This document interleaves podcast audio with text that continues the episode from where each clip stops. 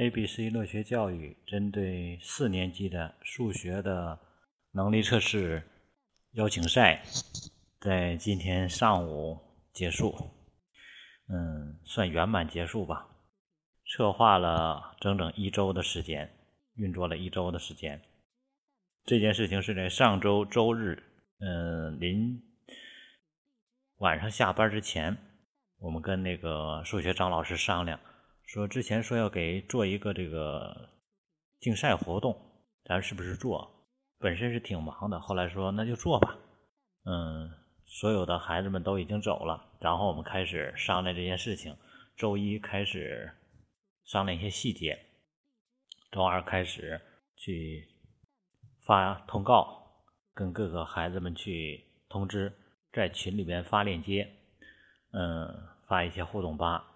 然后呢，基本上集中在一些嗯宣传上，张老师负责一些题，然后我们开始周三准备各种各样的奖品，嗯，整个下来呢，二十多个孩子来参加，嗯，基本上达到了我们的预期。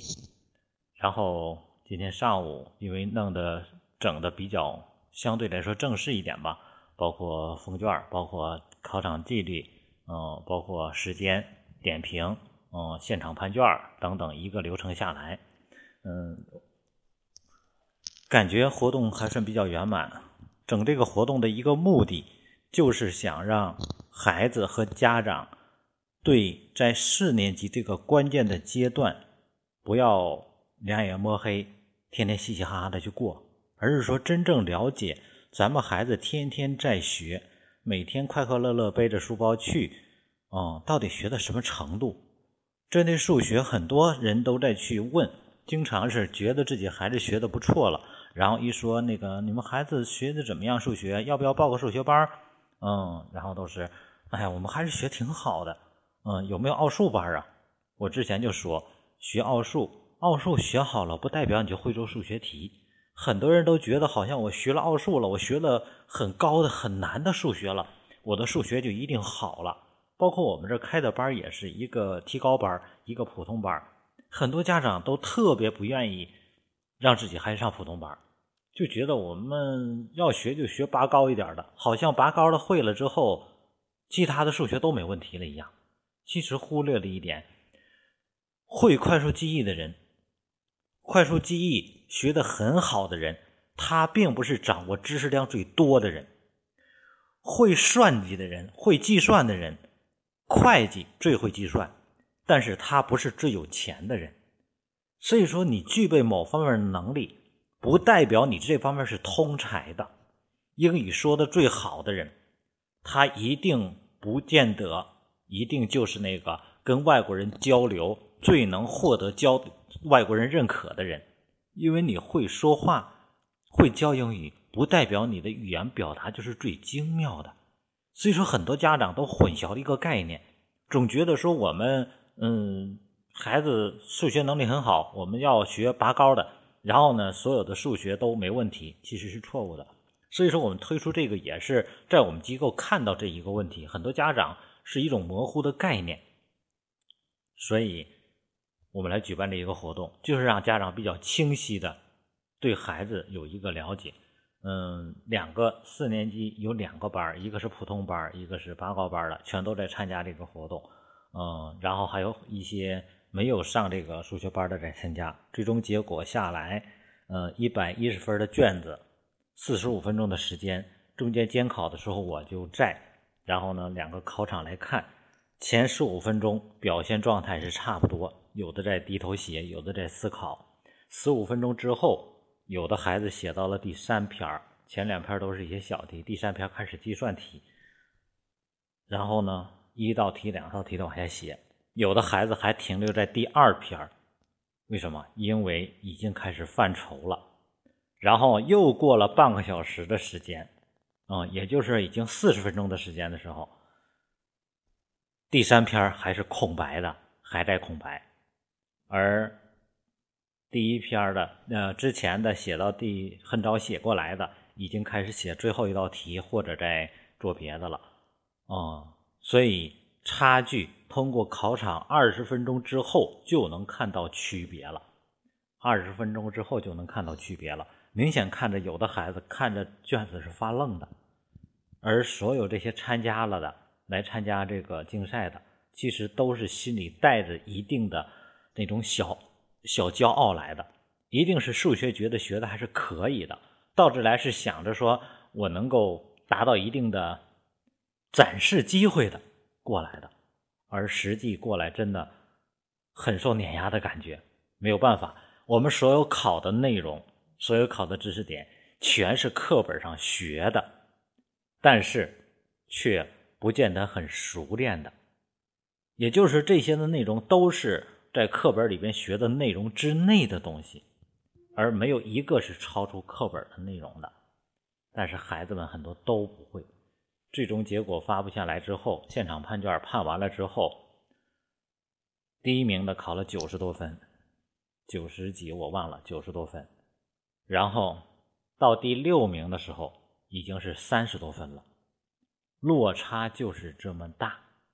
数学它不像别的科，会就是会，不会你蒙都没法蒙，真的只能是看着卷子发愣。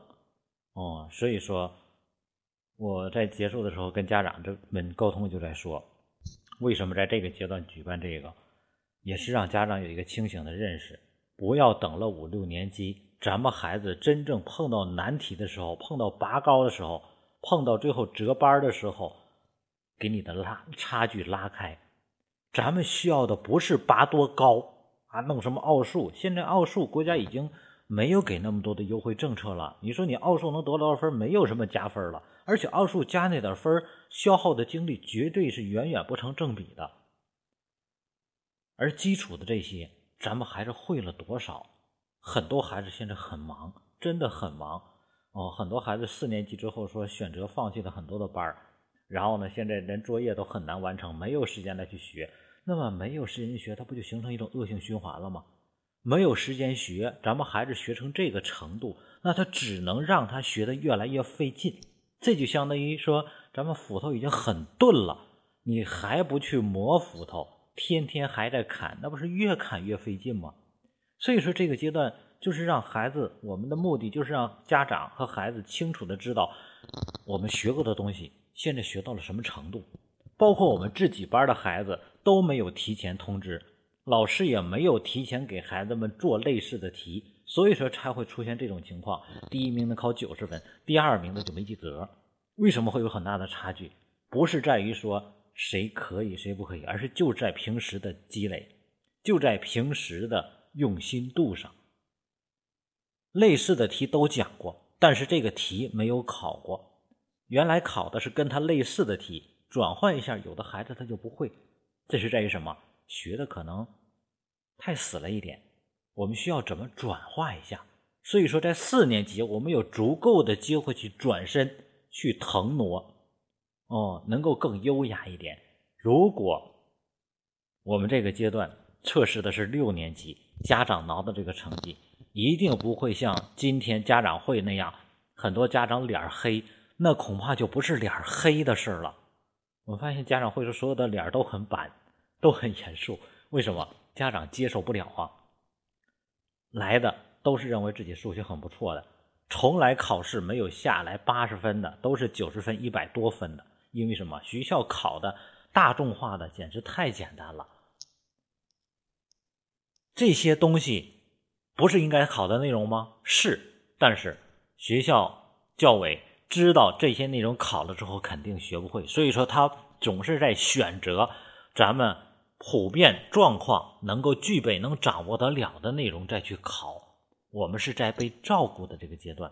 但是随着年纪的增高，到了四到了六年级到小升初的时候，那阵儿就是拉阶拉程度的时候，你发现不会再隐蔽这些学过的内容，到时候再考，你能够会答四年级的题吗？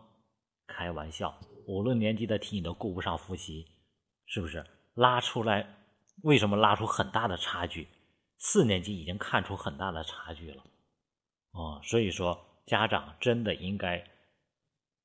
如果我们不想在学习上有所这个成就的话，那么这也就无所谓。比如说，我就有某方面的特长，那就早做打算。但是小学阶段这些是基础啊，所以说不管我们在做什么，家长要知道一点：成绩想要不落下，想要让自己孩子越来越轻松，那真的需要在每一点上去解决掉。进入四年级的阶段，孩子的独立意识已经有了，所以说更多的孩子，就像说在我们这个学的，最终出来这个成绩。虽然之前没有告诉他们，但是最终出来的结果，前六名，第一名、第二名、第三名、第四名、第五名，全是张老师的提高班的孩子。哦，第六名呢是另外一个外面的一个孩子，学的也算是不错的，得了第六名。